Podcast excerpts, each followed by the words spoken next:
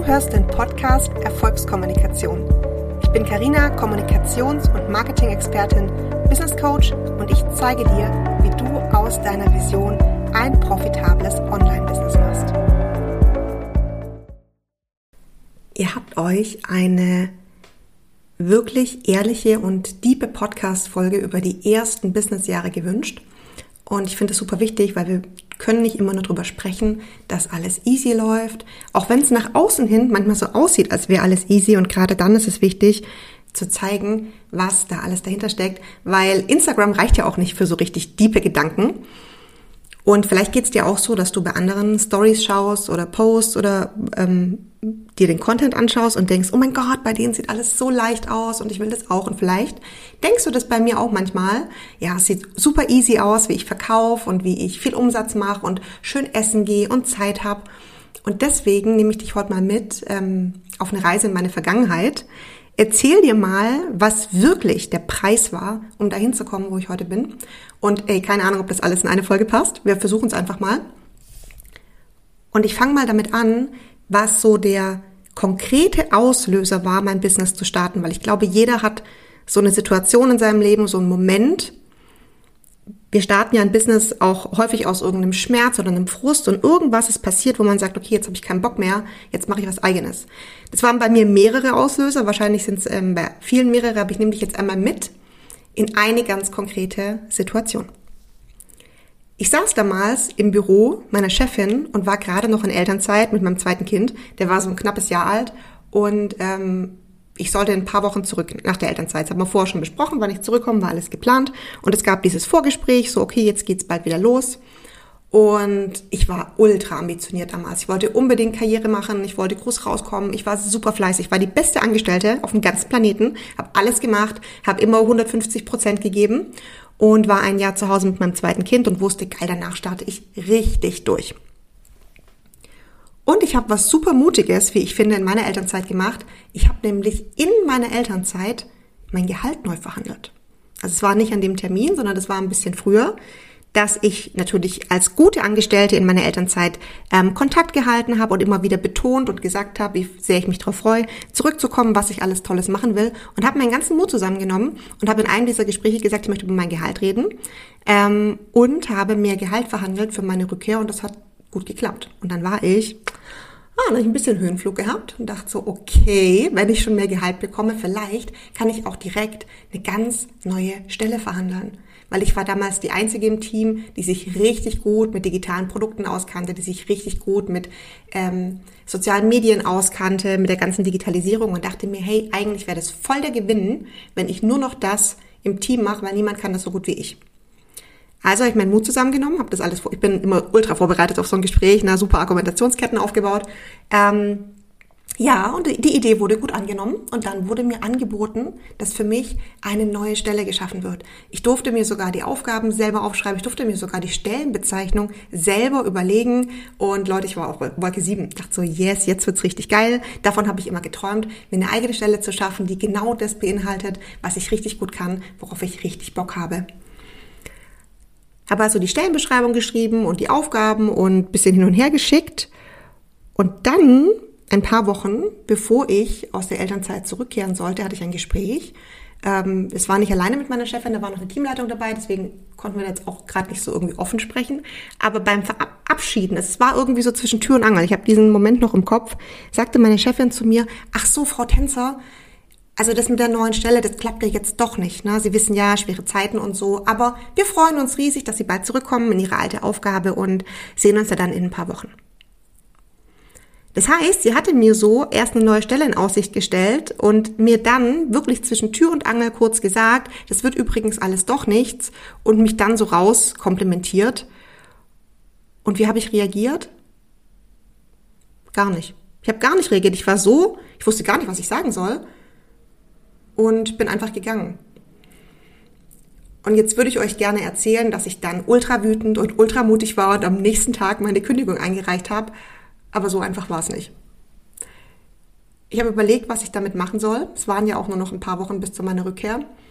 Und ähm, ja, bin dann erstmal aus der Elternzeit zurück in meine alte Stelle.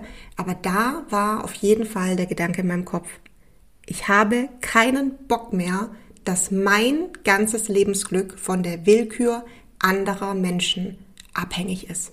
Da kam so zum ersten Mal dieser richtig tiefe Gedanke, ich habe da keinen Bock mehr drauf.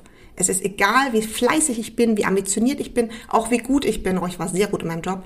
Es ist egal, wie gut ich bin. Ich bin immer von der Willkür anderer abhängig, die einfach mit mir machen können, was sie wollen.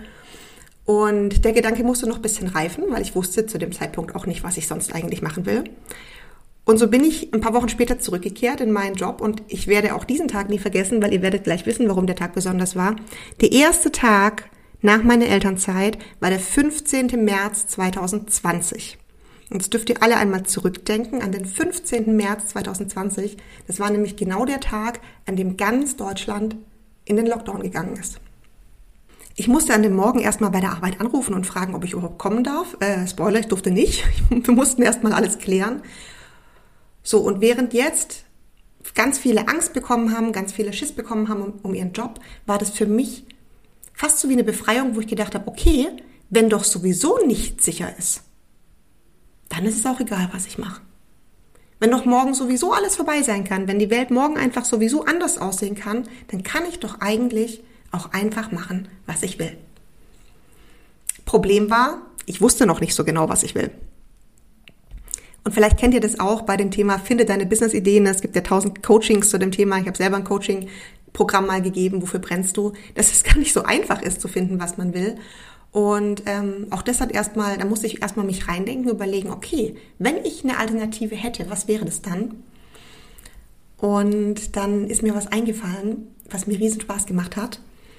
Ich hatte ein paar Monate vorher mit meinem Team damals in der Angestelltenzeit einem Kommunikationstraining teilgenommen. Kennt ihr? Na, gibt's in jedem Unternehmen gibt's irgendwie einmal im Jahr wirst du zum Training geschickt. Die meisten nervt's ultra hart an ich muss jetzt hier rumsitzen, muss blöde Rollenspiele machen über irgendwelche Kommunikationsstile oder weiß ich nicht, Verkaufsschulungen gab es das bei mir nicht, war nicht im Verkauf, aber ne, diese klassischen Kommunikationstrainings, wo man dann ein paar Übungen gemacht hat, zwei mussten nach vorne sitzen, wir mussten irgendwas vormachen, alle haben es ultra gehasst. Ich habe es ultra gefeiert. Ich fand das total geil, mir hat das mega viel Spaß gemacht und ich erinnere mich noch genau an das letzte Training, weil die Kommunikationstrainerin, die da war, hatte so schulterlange braune Haare, eine Brille, ähm, einen roten Rock an. Jetzt lachst du vielleicht ein bisschen, also du weißt wahrscheinlich, wie ich aussehe. Sah ein bisschen aus wie ich. Und ich dachte mir so, oh mein Gott, was ist das für ein geiler Job? Da hätte ich ultra Bock drauf, sowas zu machen. Ähm, Teams zu begleiten, besser miteinander zu kommunizieren, besser mit Kunden zu kommunizieren, mit denen Aufgaben zu machen, Coachings zu machen. Und das war der Moment, wo zumindest der erste Gedanke geboren wurde, was ich gerne machen will. Und dann habe ich mich auch, ohne lange nachzudenken, für eine Business- und Kommunikationstrainerausbildung angemeldet. Und das war auch eine ganz schön harte Zeit, weil ich war damals noch angestellt in der PR-Agentur. Und hey, das war Medizin-PR und es war Corona. Wisst ihr, was los war in der Agentur? Wir hatten teilweise Bereitschaftsdienst bis 24 Uhr in der PR-Agentur. Meine Kinder waren fünf und eins. Mein Mann war auch noch angestellt. Also ich habe ganz schön hart geschuftet in der Zeit. Ne? Natürlich, der Kleine hat nicht durchgeschlafen, hat irgendwie Zähne gekriegt nachts. Ich habe irgendwie eh fast nicht geschlafen. Tagsüber noch in der Agentur, Bereitschaftsdienst. Und dann habe ich mir von diesem stressigen Job Urlaub genommen, um im Urlaub die Ausbildung zu machen. Ähm, acht Stunden am Tag gelernt, dann noch irgendwie nachgearbeitet, zehn Stunden, das war mein Urlaub, sehr schöner Urlaub, um mich dann abends um die Kinder zu kümmern, um dann nachts nicht zu schlafen. Das war der erste Schritt in mein Business. Und ähm, Teil dieser Kommunikationstrainerausbildung oder Business-Trainerausbildung war übrigens auch an einem ähm, Speaker-Event teilzunehmen. Und wir mussten dafür eine Keynote schreiben. Das habe ich noch nie gemacht und jetzt kam das Problem, ich habe überhaupt gar keine Zeit, die zu schreiben, weil ich ja den ganzen Tag ähm, entweder bei der Ausbildung war oder in der Agentur oder abends bei den Kindern. Und dann habe ich meine Keynote in der S-Bahn geschrieben. Also immer wenn ich von der Ausbildung nach Hause gefahren bin, habe ich ähm, ein paar Notizen gemacht für die Keynote und geübt habe ich die Keynote auf dem Fußweg von der S-Bahn nach Hause immer in mein Handy eingesprochen. Es war die einzige Zeit, wo ich das äh, üben konnte. Und ja, der Auftritt war am letzten Tag der Ausbildung. Wir hatten auch wirklich nicht viel Zeit dafür. Und ich habe es gemacht. Ich bin auf die Bühne gegangen und ich habe dann auch an dem Tag beim European Speaker Award gleich den zweiten Platz gewonnen, obwohl ich eigentlich gar keine Zeit hatte, diese Keynote vorzubereiten. Also das war schon ganz cool, es war ein ganz cooles Gefühl. Hatte mir auch das Gefühl gegeben, okay, Karina, du scheinst da was gefunden zu haben, was du ganz gut kannst. Und dann habe ich meinen Instagram-Kanal gestartet mit Kommunikationstipps für Frauen. So, und jetzt wollt ihr vielleicht hören, dass ich gleich am, am Anfang ultra viel verdient habe und so. Ja, am Arsch habe ich viel verdient. Gar nichts habe ich verdient. Ich habe erstmal den Kommunikationskanal gemacht, äh, den Instagram-Kanal gemacht, habe Tipps gegeben, habe auch erstmal ein halbes Jahr eigentlich nur Content gemacht. Ich habe gar nichts angeboten. Und ich habe richtig viel Geld ausgegeben im ersten Jahr. Die Trainerausbildung hat Geld gekostet. Ich habe dann noch eine Coaching-Ausbildung gemacht.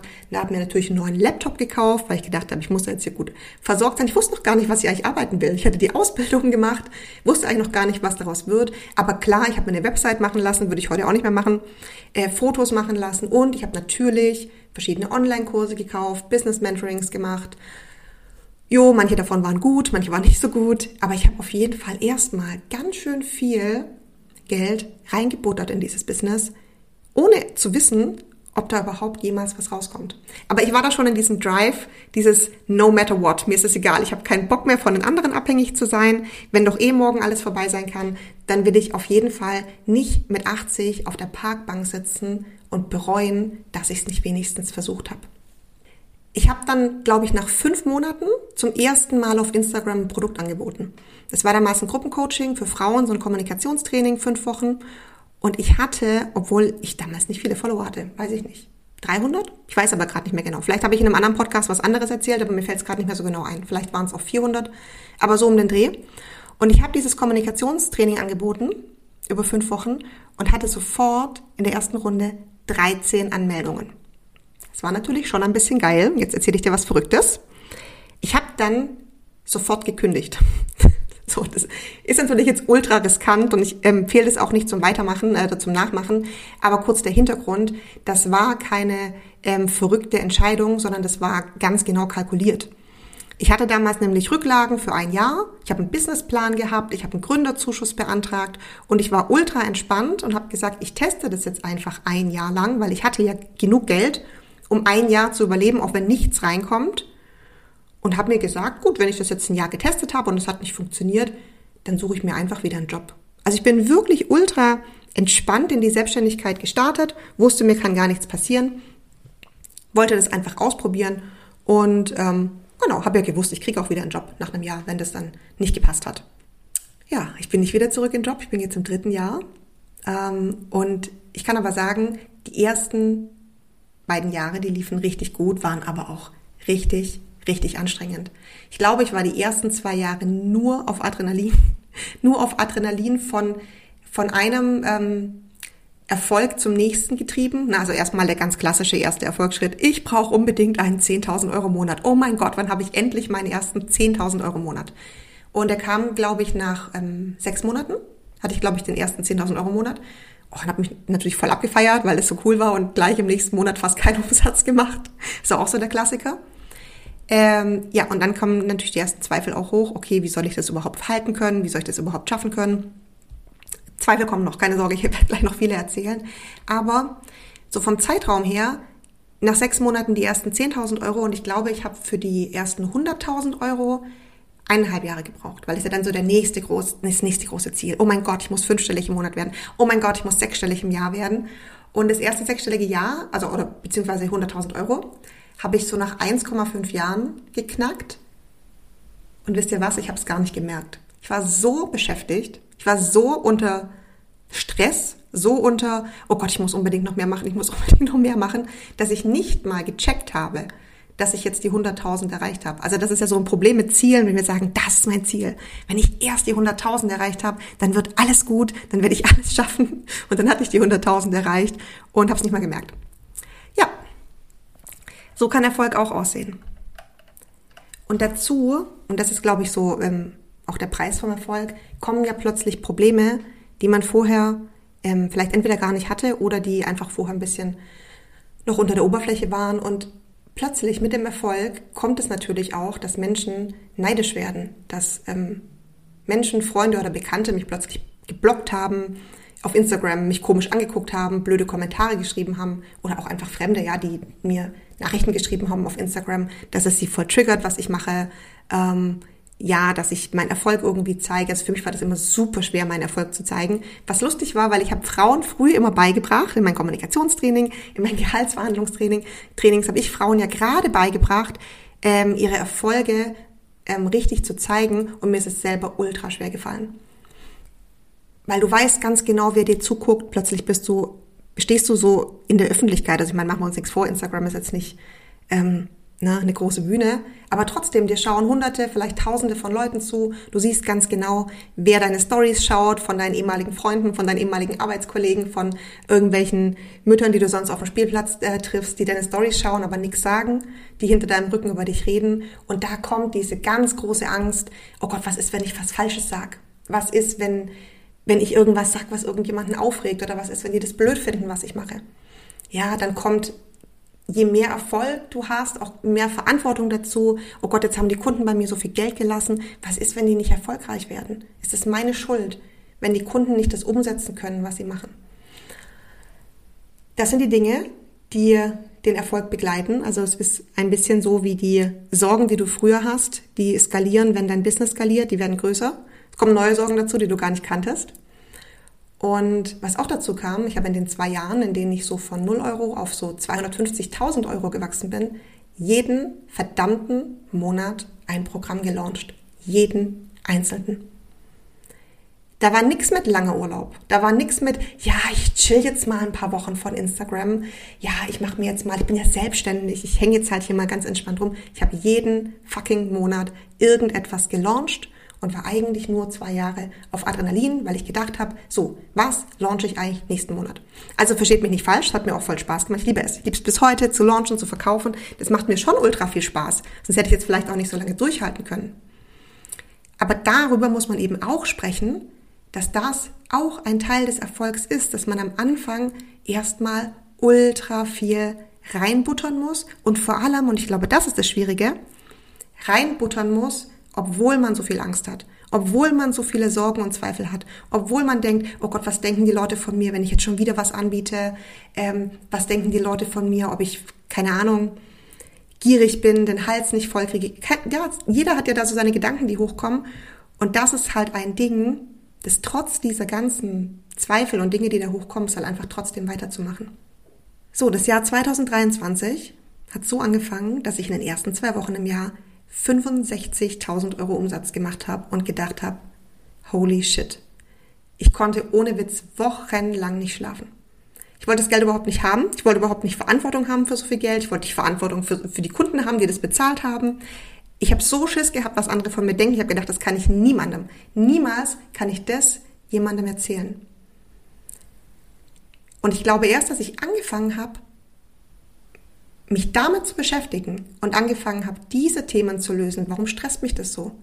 Warum habe ich Angst, was andere von mir denken? Warum habe ich Angst, dass andere denken, ich würde zu viel Geld verdienen? Erst als ich damit angefangen habe, erst dann kam so eine Ruhe in mein Business. Und ich würde euch jetzt gerne erzählen, dass es von heute auf morgen ging, aber das ging es wirklich nicht. Es hat richtig lange gedauert, ähm, bis ich einverstanden war, dass mein Business erfolgreich war. Und das war so nötig, ganz viel loszulassen, ganz viel Stress loszulassen, ganz viel schlechte Gefühle loszulassen, ganz viel Angst vor der Bewertung von anderen loszulassen. Und das heißt übrigens nicht, wenn ich sage Stress loslassen, dass ich heute nicht immer noch total viel arbeite. Aber jetzt ist es ganz anders, weil meine Arbeit nicht mehr davon abhängt, ob andere das gut finden.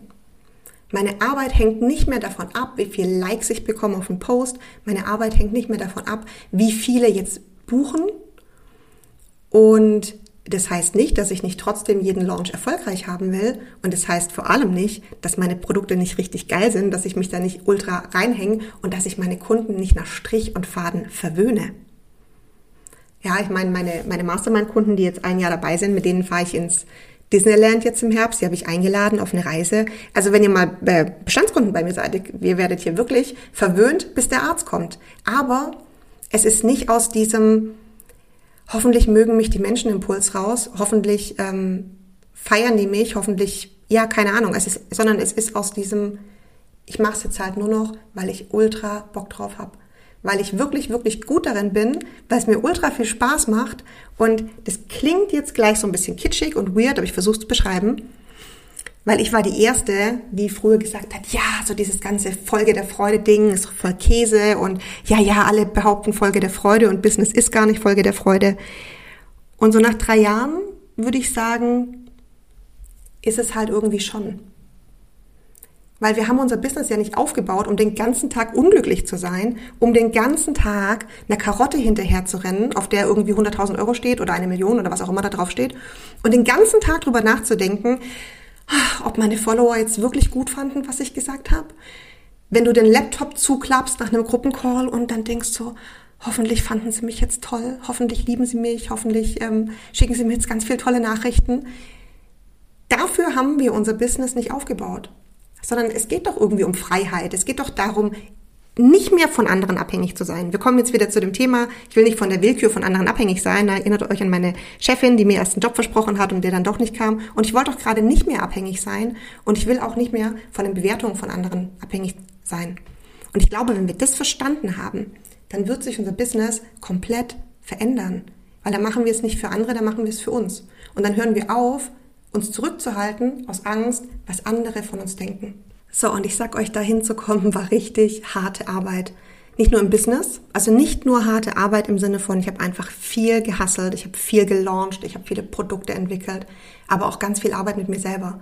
Dinge anschauen, die ich gar nicht anschauen wollte, Dinge loslassen, an denen ich vielleicht festhalten wollte. Manches davon war super traurig, aber es war so wichtig, Platz zu machen für Neues. Und es war hart.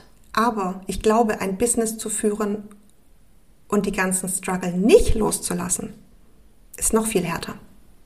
Weil es ist ganz schön anstrengend, sich die ganze Zeit anzupassen. Und jetzt lade ich dich mal ein auf den Gedanken, was wäre denn, wenn du ein Business erschaffst, in dem Menschen dich gerade dafür feiern, dass du so mutig bist, dass du so gut bist, so erfolgreich bist, dass du eine ganz große Inspiration bist. Was wäre, wenn du Menschen um dich hättest, die sich nicht bedroht fühlen von deinem Erfolg, sondern dich mutig finden und dich inspirierend finden? Und ich glaube, unterm Strich, ich, ich weiß, die Folge war ein bisschen philosophisch, aber ihr habt es euch gewünscht. Ihr habt euch eine sehr tiefe Folge gewünscht zu, ähm, zum Thema Erfolg und zum Thema Scheitern und Angst haben. Und ich glaube, das ist die wahre Geschichte von Erfolg, weil die Geschichte von Erfolg ist weder die Geschichte, oh mein Gott, ich habe 100 Stunden jede Woche gearbeitet und ich habe auf Instagram jeden Tag eine Milliarde Sachen gepostet, weil das reicht nicht. Ich kenne Leute, die posten jeden Tag und sind trotzdem nicht erfolgreich. Weil nur der Hassel garantiert dir keinen Erfolg. Und genauso ist Erfolg auch nicht die Geschichte von, schau dir meine Gucci-Tasche an, ich bin so erfolgreich, guck mal, was ich alles erreicht habe, ich trinke den ganzen Tag Champagner. Das ist auch nicht die Geschichte von Erfolg. Ähm, Taschen interessieren mich sowieso nicht. Ähm, ja, sondern die echte Geschichte ist, ein Business oder ein Leben zu erschaffen, in dem du so sein kannst, wie du sein willst und dir ja deine Träume erfüllen kannst. Weil dafür haben wir doch ein Business gegründet, nicht um Gucci-Taschen zu kaufen. Kannst du natürlich auch machen, wenn du da Bock drauf hast. Kein Problem.